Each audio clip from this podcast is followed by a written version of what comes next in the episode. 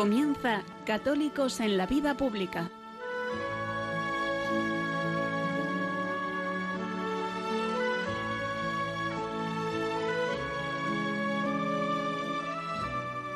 Un espacio dirigido en Radio María por Luis Zayas.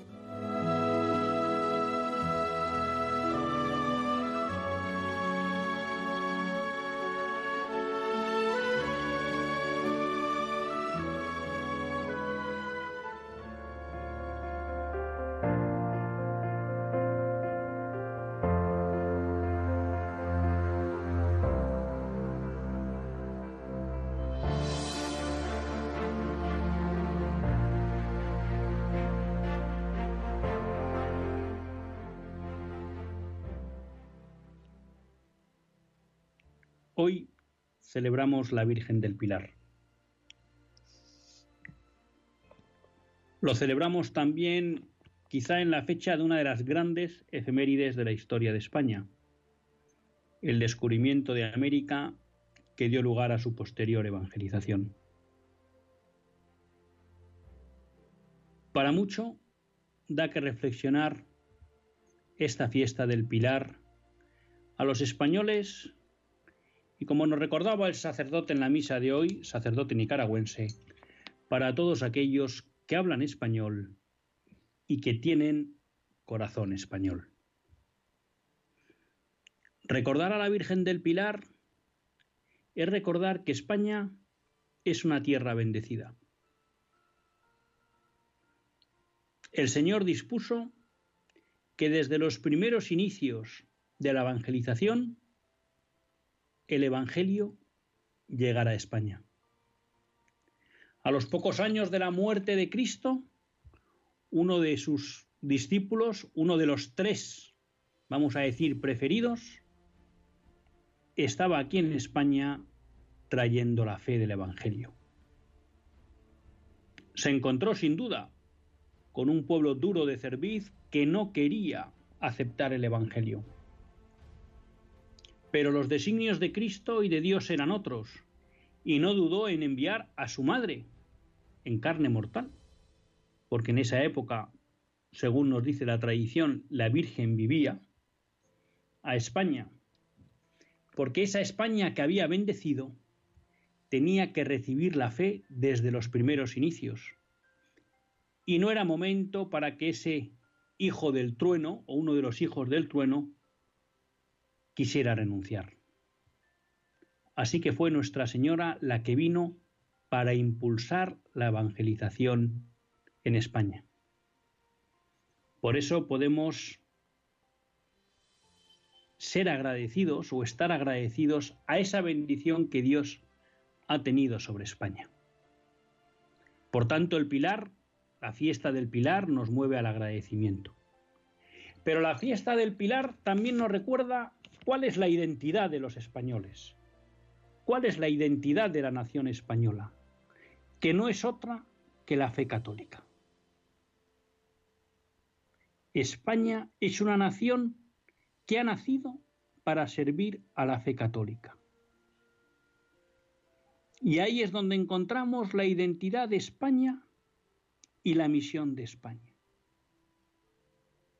Y lo que hemos visto a lo largo de la historia es que cuando España ha sido fiel a su identidad, ha sido capaz de cumplir su misión en el mundo. Y cuando España ha dejado de ser fiel a su identidad, a su identidad cristiana, ha dejado de tener un papel y una misión en el mundo. Por eso, hablar del pilar, si nos sirve para recordar cuál es nuestra identidad y cuál es la misión de la nación española, también nos sirve para iluminar los momentos actuales. Y por eso quizá también nos sirva para entender por qué está pasando lo que pasa en España. ¿Por qué da la sensación de que España ya no juega un papel en el mundo relevante? ¿Por qué da la sensación de que España se desintegra? Porque ha podido ver hasta presidentes de España que han dicho que la nación es una cuestión discutida y discutible. Pues porque España está siendo infiel a su identidad. Porque España, fruto del proceso de secularización que vive todo Occidente, está perdiendo su identidad.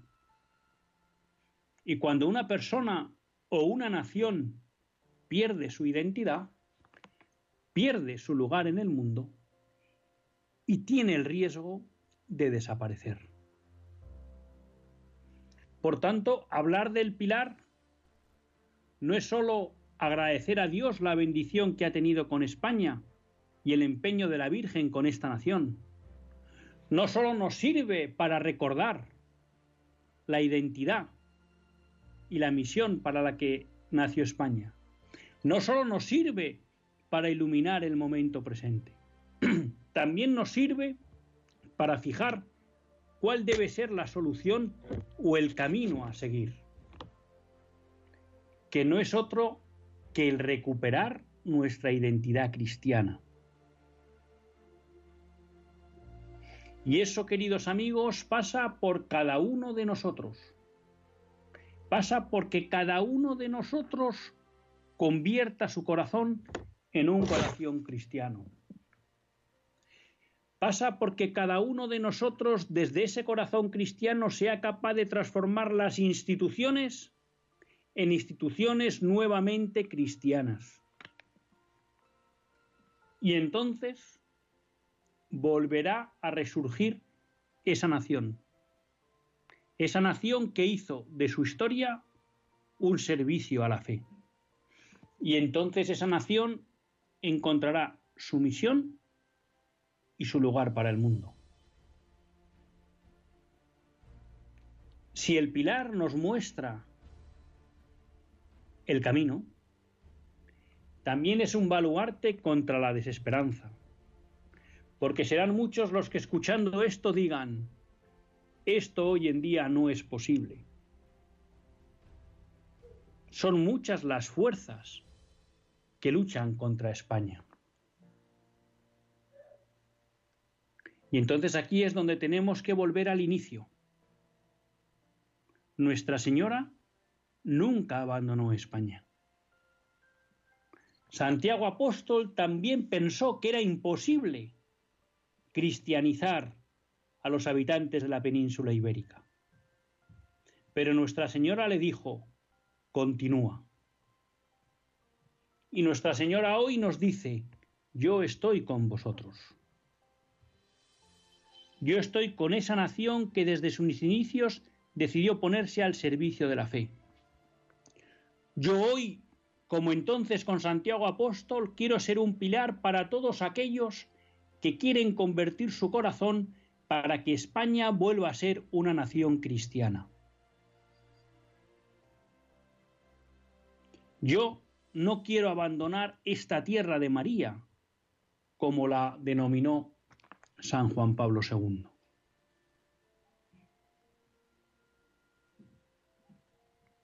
El pilar nos demuestra que en el español no puede caber la desesperanza, porque cuenta con el apoyo incondicional de nuestra Madre, la Virgen María.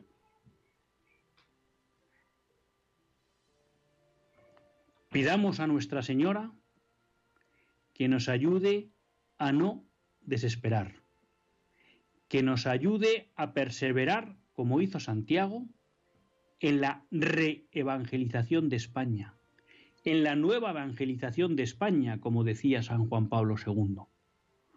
Porque entonces España volverá a estar unida y será capaz de hacer cosas más grandes que las que ya hizo en su pasado.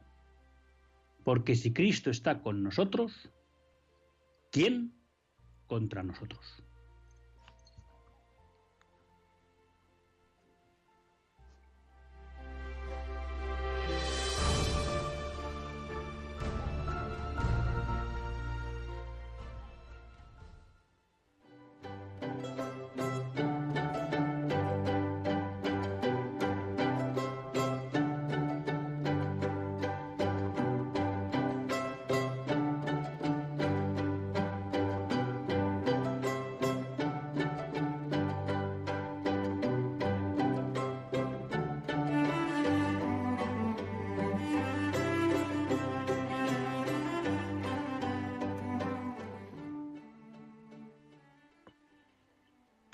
Buenas tardes, queridos amigos de Radio María. Un lunes más volvemos fieles a la cita con todos ustedes para hacer este programa, Católicos en la Vida Pública. Programa que, como todos ustedes saben, quiere ser una reflexión pausada sobre la actualidad nacional e internacional. Una reflexión que tratamos de hacer siempre desde la óptica del magisterio de la Iglesia y su doctrina social. Una iglesia que no nos cansaremos de repetir, que es madre y maestra. Y más en un día como hoy que nos recuerda pues que la fe católica y por tanto la iglesia pues han acompañado a España desde su más tierna, tierna, tierna infancia y siempre ha estado con ella, ¿no?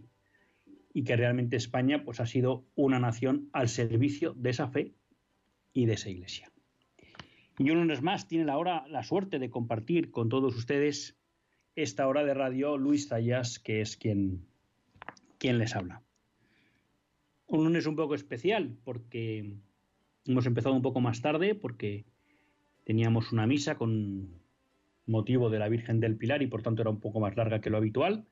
Bueno, y encantados de ceder un poco de espacio a la Eucaristía y pues un programa que vamos a intentar acabar un poco antes, porque como todos ustedes saben, estamos en la maratón. Y la maratón, bueno, pues es de las cosas especiales que tiene Radio María, ¿no?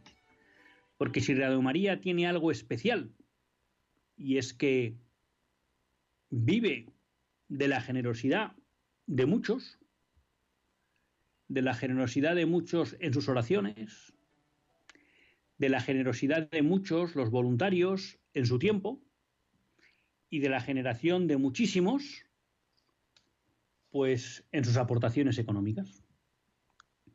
Y eso hace que Radio María subsista y además pues pueda contar con esa independencia que le permite anunciar el Evangelio sin deberse a nadie, ¿no? Más que a la Iglesia y a la verdad de Jesucristo. Pero junto a esa forma de subsistir, yo me acuerdo hace muchísimos años un gran jesuita, ¿no? Al que conocí, el padre Arredondo, y hace muchísimos años, yo prácticamente, pues no, yo creo que en esa época no conocía Radio María. Y decía, no, no, esto no puede ser, no puede ser, con, con donativos no hay manera de sostener una actividad como esta. Bueno, pues por una de esas raras ocasiones, ¿no? La realidad desmintió al padre Arredondo, ¿no? Que solía tener buen juicio y certero, porque la realidad es que hoy, por Radio María en muchísimas partes del mundo, eh, se sostiene gracias a las aportaciones de los fieles. Pero también Radio María tiene pues otra peculiaridad y es que aquello que recibe gratis lo quiere dar gratis. ¿No? Quiere hacer de alguna manera realidad las palabras evangélicas. Y entonces eso conlleva que la familia de Radio María, cuando nace una Radio María en un lugar del mundo, pues la apoya hasta que es capaz de sostenerse por sí sola. Y luego, posteriormente, esas Radio Marías recogen ese testigo y también tratan de ayudar a otras iniciativas de Radio María incipientes y nacientes, ¿no? Y en esto consiste la maratón. La maratón consiste en que todas las Radio Marías del mundo miran cómo pueden ayudar a otros proyectos que se inician. Y España, pues este año, eh, bueno, pues había apostado por ayudar o había elegido ayudar pues a un proyecto en la República Centroafricana, a un, a un proyecto en Guinea-Conakry, a un proyecto en Tanzania, que ya se han cubierto y que ya podemos, pues de alguna manera, eh, garantizar que España puede aportar lo necesario para que esos proyectos nazcan. Pero todavía, bueno, pues eh, en esa valentía quizá de nuestro director y de nuestro presidente, pues apostando por la generosidad y confiando en la generosidad pues de todos los que somos la familia de la Radio María, pues habían también aceptado o asumido un proyecto más, ¿no? Que es el inicio de Radio María en Portugal el país de Fátima, el país donde se apareció la Virgen de Fátima, ¿no? Un país, pues desde el punto de vista mariano, muy relevante, quizá, ¿eh? pues se podría decir que, mm, no sé si puede hablar en estos términos, pero quizá las apariciones más importantes marianas de la historia, pues son las de Fátima, ¿no? En Portugal. Y bueno, pues que España quería ayudar a que Radio María sea una realidad en Portugal, ¿no? Y de ahí, bueno, pues que entre todos a ver si podemos pegar el último empujón para que podamos poner desde España o desde España ayudar a poner en marcha este, este proyecto, ¿no? Y es verdad pues que para todo esto pues es necesario dinero. Y es un poco lo que en esta semana más o menos que dura la maratón, pues lo que desde la radio, con el director Luis Fernando Prada a la cabeza, pues nos está pidiendo a todos nosotros, ¿no? Pues que demos un último empujón, hagamos un último esfuerzo para ver si podemos también pues ya cumplir con el último compromiso que es el de Radio María el de Radio María Portugal. Así que les animo a todos ustedes pues que si pueden pues que, que hagan ese último esfuerzo que ya sé que es el último de muchos, pero que en cualquier caso yo creo que, que lo agradecerán y en especial pues lo agradecerán nuestros hermanos peninsulares de Portugal. Bueno, teníamos un día o estamos en el día del Pilar, ¿no? Un día que da para mucho. Decíamos en la editorial que es un día para, para estar agradecidos por la bendición que ha tenido el Señor con, con España, ¿no? Desde los inicios, pues la evangelización llega aquí y desde los inicios la Virgen María se involucra en ella, ¿no? Decíamos que es un día para recordar cuál es la identidad de España y su misión en el mundo. ¿no? Decíamos que es un día que también nos permite dar luz sobre la crisis que está viviendo nuestra nación ¿no? y el porqué de esa pérdida de, de peso en el mundo ¿no? y ese no saber cuál es el papel de España en el mundo. Decíamos también que es un día para la esperanza, ¿no? Porque si la Virgen apostó desde tan pronto por España, pues tampoco nos va a ayudar ahora, no nos va a abandonar ahora, ¿no? Y decíamos que también pues es un día que nos ayuda a entender cuál es la senda que tenemos que tomar los españoles para de alguna manera salir adelante de este impasse y de esta crisis. Claro, eh, se me quedaban algunas cosas por comentar, ¿no? Eh, hablar del pilar, pues es hablar también de las grandes gestas de la historia de España, ¿no? La reconquista, el recuperar para la fe católica toda la península ibérica, el descubrimiento de América, un día como hoy, la posterior evangelización, el gran legado, ahora que muchos, incluso el presidente de México está el primero en la manifestación para deshonrar la memoria y la labor de España en aquellas tierras, ¿no? La gran gesta de España que no ha hecho otro país en el mundo, ¿no? Que es haber evangelizado y civilizado a aquellos pueblos. Porque España, como servidora de la fe, evangelizaba. Pero como hemos explicado muchas veces, la consecuencia directa de la evangelización es la civilización. ¿Y qué es civilizar? Bueno, el crear sociedades donde la dignidad de las personas es respetada y promovida, cosa que no ocurría en las culturas precolombinas. Y ahí está la gran labor de España, ¿no? Y en la que se desgastó. Y además sin mirar para otro lado, ¿no? Bueno, eso nos recuerda el pilar. Bueno, y el pilar también nos recuerda, de alguna manera, eh, pasando un poco también al ámbito, al ámbito sobrenatural, lo recordaba también el sacerdote hoy en su sermón, bueno, pues nos recuerda también que lo mismo que España ha sido motivo de predilección, de bendición por parte de, de Cristo y de la Virgen, bueno, pues eso también conlleva que sea motivo de odio para el maligno. Que el maligno no soporta a España. Algo parecido lo decía Benedicto XVI, ¿no?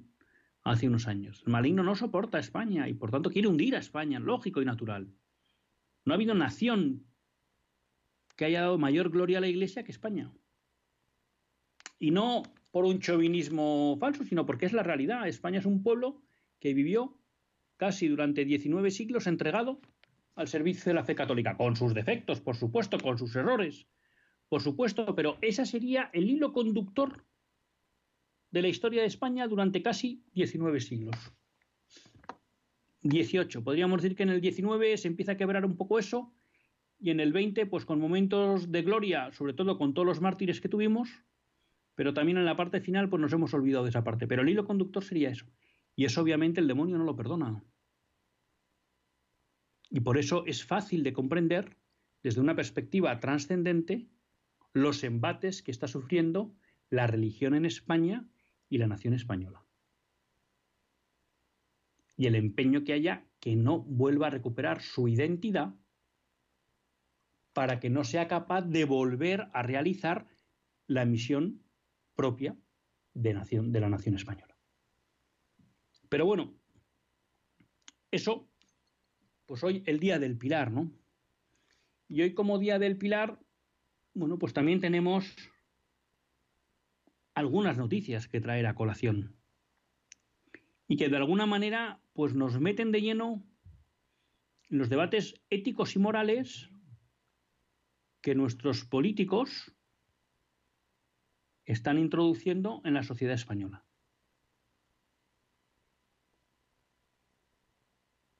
Y que además afectan al derecho más sagrado, que es el de la vida. Y en principio, pues últimamente que yo les hablaba de mi euforia, el, último programa tampoco se lo recordé, pero también me pareció un programa eufórico, eh, cuando pudimos hablar con Nayeli de 40 días por la vida y con Daniel Fernández de Stop Eutanasia, bueno, pues nos sale eufórico porque se da cuenta que hay españoles que dan un paso al frente, como Santiago, que no desesperan y que dan un paso al frente confiando en el apoyo de Nuestra Señora. Bueno, pues dijimos que eran, fue también para mí pues un día eufórico, ¿no? Y creo que hoy podemos hablar de dos buenas noticias también, ¿no? Una primera es que el Comité de Bioética Español, el Comité de Bioética de España, que es un organismo que asesora en cuestiones bioéticas al gobierno, ha emitido un informe sobre la cuestión de la eutanasia. El informe se llama El final de la vida y la atención en el proceso de morir, en el marco del debate sobre la regulación de la eutanasia, propuestas para la reflexión y deliberación. Bueno, he de decirles que no me he podido leer el documento entero, pero son 70 páginas, 77 páginas. Entonces, bueno, pues cuando lo tenga leído, si realmente pues, hay algo que me parece que es interesante compartir con todos ustedes, pues, pues lo haré, pero eh, no, no, no, no, no he tenido tiempo para, para poderlo leer todo porque se publicó el día 9 y la verdad que no, no he podido. Pero dicho lo cual, tenemos una nota de prensa y tenemos lo que han sido los titulares de los medios, ¿no? Pero lo que me parece más relevante es la nota de prensa. Entonces, el informe concluye. Existen sólidas razones sanitarias, éticas, legales, económicas y sociales para rechazar la transformación de la eutanasia y o auxilio al suicidio en un derecho subjetivo y en una prestación pública. El deseo de una persona de que un tercero o el propio Estado acabe con su vida directa o indirectamente, en aquellos casos de gran sufrimiento físico y o psíquico, debe ser siempre mirado con compasión y atendido con una actuación compasiva eficaz que conduzca a evitar los dolores y procurar una muerte en paz. Sin embargo, tal compasión no consideramos que legitime ética y legalmente una solicitud que, ni encuentra respaldo en una verdadera autonomía, atendido el contexto actual de los cuidados paliativos y sociosanitarios, ni además queda limitada en sus efectos al propio espacio privado del individuo. Legalizar la eutanasia y o auxilio al suicidio supone iniciar un camino de desvalor de la protección de la vida humana, cuyas fronteras son harto difíciles de prever, como la experiencia de nuestro entorno nos muestra. Bueno, Aquí tenemos una conclusión del informe que creo que deja las cosas claras. El Comité de Bioética, que es el órgano asesor del Gobierno de España en cuestiones bióticas, le está diciendo que no cabe la legislación de la eutanasia, su despenalización y su legalización. Y lo que está diciendo es que si de verdad queremos tratar con compasión a aquellos que sufren en los momentos finales de su vida, lo que hay que hacer es atenderles y cuidarles. Y permitirles el acceso a los cuidados paliativos. ¿Mm? Que de alguna manera esto viene a coincidir con esa frase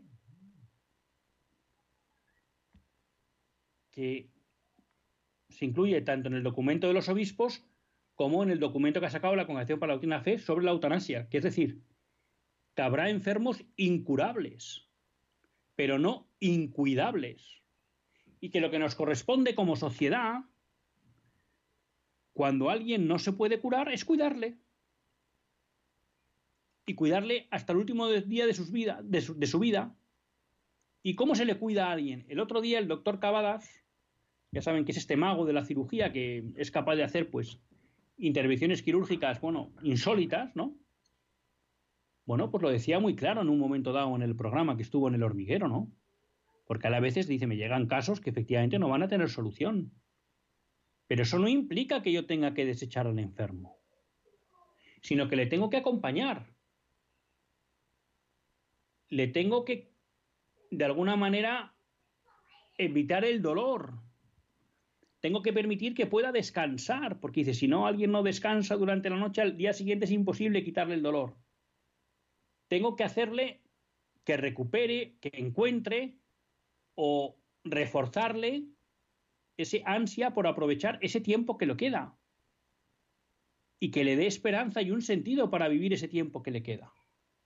Bueno, esto mismo que decía el doctor Cavadas, que nos explicaba el otro día el, documento de la conferencia episcopal sobre la, propuesta de eutanasia o la nota que ha sacado la Constitución para la Doctrina de la Fe, es lo mismo que nos está diciendo el Comité de Bioética. El deber de una sociedad es cuidar a los incurables, no acabar con ellos. Y además nos dice, pensar que la autonomía del paciente permite que él decida cuándo acaba con su vida es un error. Y este concepto les animo a que se queden con él, ¿no?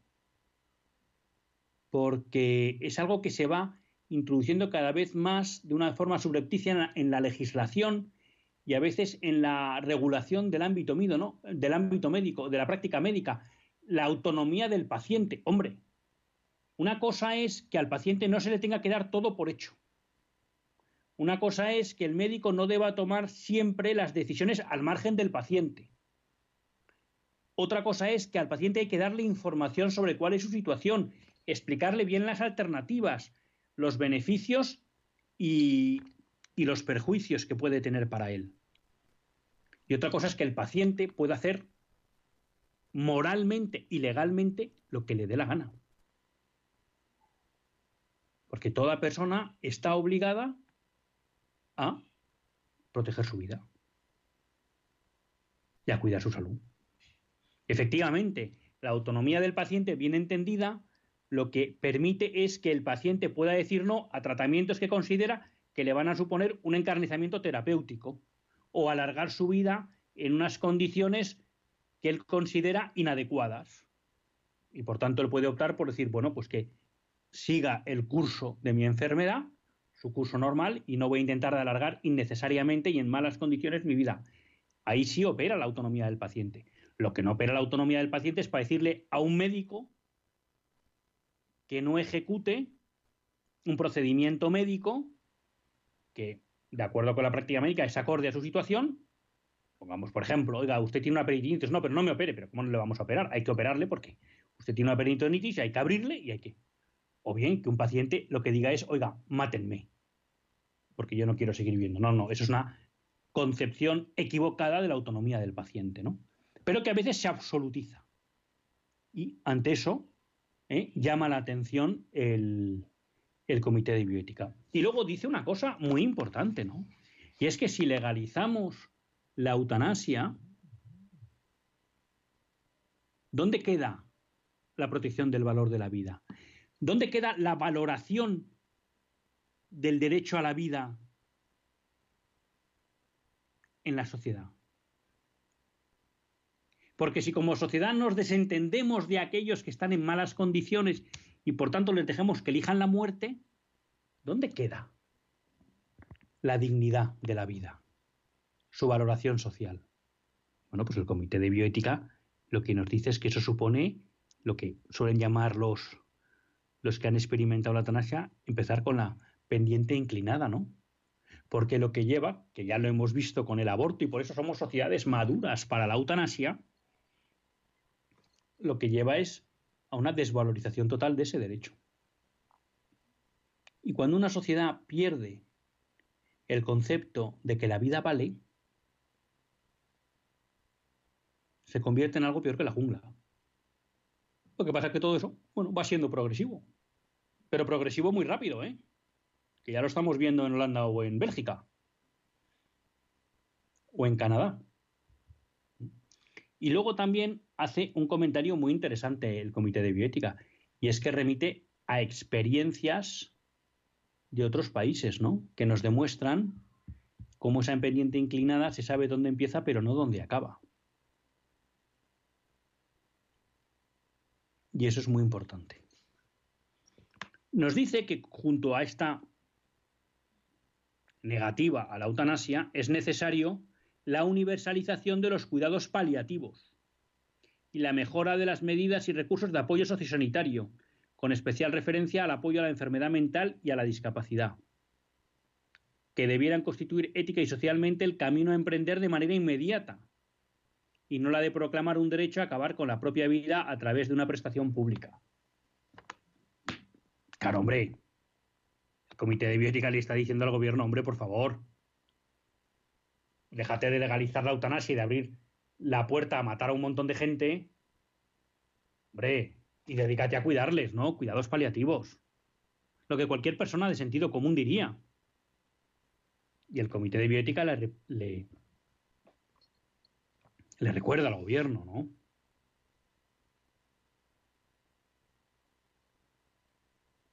Claro. Y ya, que esto realmente me parece brillante también por parte del Comité de Bioética, le dice, hombre, esta propuesta de los cuidados paliativos, dice el comité, cobra aún más sentido tras los terribles acontecimientos que hemos vivido pocos meses atrás, cuando miles de nuestros mayores han fallecido en circunstancias muy alejadas de lo que no solo es una vida digna, sino también una muerte mínimamente digna. Responder con la eutanasia a la deuda que nuestra sociedad ha contraído con nuestros mayores tras tales acontecimientos no parece el auténtico camino al que nos llama una ética del cuidado, de la responsabilidad y de la reciprocidad y solidaridad intergeneracional. Hombre, es que esto lo han recordado muchos. ¿No? Entre ellos muchas veces Monseñor Munilla, en su programa imprescindible Sexto Continente, ¿no? Hombre, mal está que nos planteen una ley de eutanasia que lo que nos dice es abandonar a la muerte a los que sufren pero tremendo es que la intenten, nos la intenten colar con nocturnidad y durante una pandemia. Y ya tremendo es que después de que ver cómo como sociedad hemos abandonado a, a nuestros mayores, en especial en las residencias, pero también en el sistema sanitario muchas veces, y ahora no culpabilizo a los médicos, pero sí a las administraciones, hombre, que la respuesta ante eso de las administraciones sea eutanasia, hombre, no. Mejore las infraestructuras sanitarias y ponga de verdad en serio un plan nacional de cuidados paliativos. Es lo menos que debemos a los que han muerto de una manera indigna. Por abandono, no por sufrimiento, por abandono. Y ese abandono ha conllevado un sufrimiento indigno. Entonces, bueno, les animo a todos ustedes a que vean la nota de prensa hecha que, bueno, que tienen en la página web del Comité de Bioética y que la repasen porque realmente tengo ganas de leer los 77, las 77 páginas, porque si van al nivel de estos tres párrafos que incluyen en la, en la nota de prensa, es de chapó el informe. Y hay que decirlo, este informe se aprobó por unanimidad. que no es que la unanimidad tenga un valor para decidirnos qué es verdad y qué es mentira. Porque la verdad, con que la diga uno si es verdad, vale. Pero bueno, también llama la atención que un informe del Comité de Bioética, donde no todos los miembros del Comité de Bioética responden a una misma visión de la, de la ética y a unos mismos fundamentos de la ética, bueno, pues que por unanimidad hayan emitido este informe, que creo que deja bien claro los fundamentos no éticos de la eutanasia, deja bien claro y advierte de las consecuencias perversas para la convivencia social de la eutanasia, y creo que contextualiza la indignidad que supone en este momento, siempre, pero en especial en este momento, plantear la eutanasia como un derecho de los españoles. que en el fondo es como decir, renuncio como gobierno, como legislador, como responsable de los españoles, como representante, al cuidado de ellos. Y pongo la vía fácil, que es acabemos con ellos. Con lo cual, pues agradecemos su solidez y valentía también, porque vivimos en un tiempo en que todo se politiza y en el que hay presiones de todo tipo, y lo estamos viendo en el ámbito judicial y en otros ámbitos, bueno, pues aquí también seguro que el Comité de Bioética ha sufrido presiones, pero también, por tanto, a su valentía. Hoy tenemos que acabar un poco antes, como les decía, me quedan tres minutos, pero tres cuestiones importantes. Sigue en marcha la campaña 40 días por la vida en Madrid, Valencia y Puerto Santa María. Anímense a participar. Hay que rezar Hoy empieza la vista en el Senado de los Estados Unidos para la aprobación por parte del Senado de la juez Amy Coney Barrett, nominada por Donald Trump para el Tribunal Supremo de los Estados Unidos. Es un candidato intachable. Mujer, madre de familia numerosa, católica, con experiencia legal más que acreditada, con una filosofía legal acorde a la filosofía natural y a la filosofía cristiana y claramente defensora del derecho a la vida y de la familia. Mejor candidato no se podía elegir. En el Senado en principio hay mayoría republicana y debería salir pero recemos para que esto no se tuerza. Porque esto a los promotores de la agenda del nuevo orden mundial les saca de quicio este nombramiento y harán todo lo posible por intentar evitarlo. Y además esto supone que en el Tribunal Supremo de Estados Unidos habrá una mayoría conservadora de 6 a 3, lo cual es importante. Veremos luego si dan la talla, pero de momento sería importante. Y un último apunte el gobierno no solo nos amenaza con una ley de eutanasia, sino con reformar la reformita que hizo Ramariano Rajoy a la ley de Zapatero, que lo único que tocó de la ley de Zapatero del aborto era que las menores de 16, 18 años tuvieran que tener permiso paterno para poder abortar.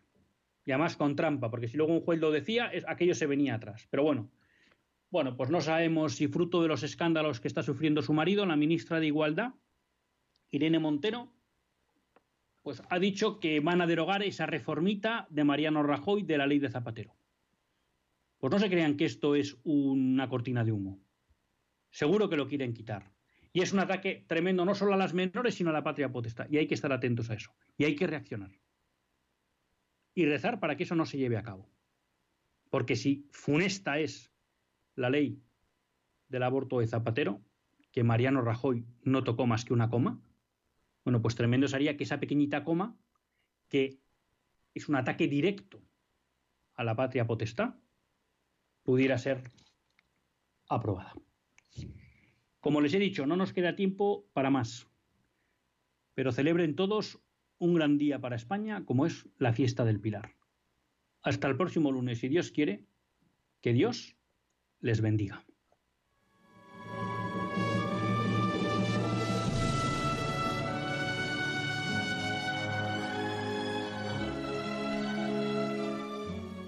Así concluye Católicos en la Vida Pública, un programa que dirige Luis Zayas.